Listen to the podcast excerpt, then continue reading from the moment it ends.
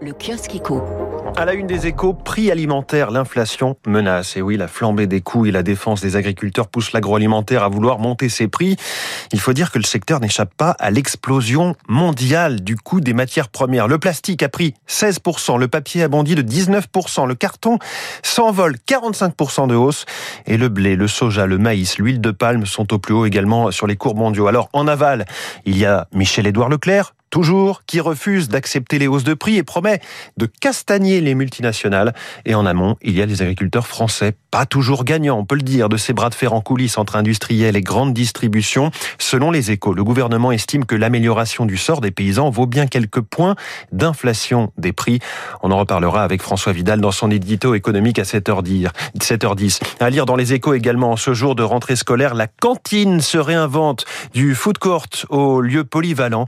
Et oui, on aurait tort d'imaginer la restauration collective. Certains diraient la cantoche comme un secteur plan-plan et endormi. La concurrence s'y exerce, notamment entre des géants comme Sodexo, Elior, mais aussi le pure player Compass. Produits locaux de saison, plats signature, emballage écologique, réfectoire transformable en lieu de réception.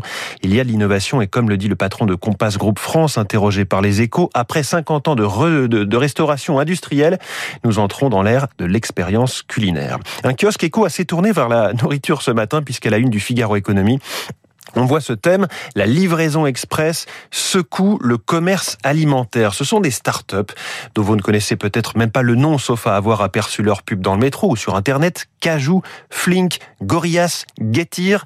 Elles livrent vos courses du quotidien en 10 minutes dans les grandes villes et deviennent donc une sérieuse concurrence pour les supérettes. Je vous en reparlerai dans les spécialistes hein, avec Renaud Blanc tout à l'heure à 7h40 car c'est un modèle qui pose aussi quelques questions. Dans le Figaro Économie, toujours la SNCF qui lance son abonnement télétravail.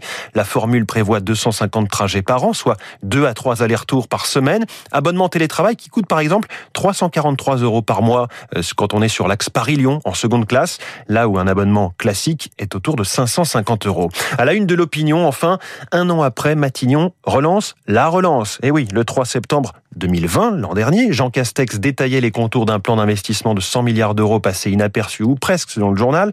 Le Premier ministre s'apprête à repartir à la charge et ce dessin à la une où l'on voit Bruno Le Maire, François Bayrou, Jean Castex, tous les trois à moitié cachés par un énorme sac d'argent nommé relance numéro 3.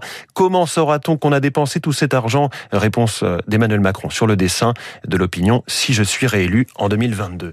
Et sur Radio Classique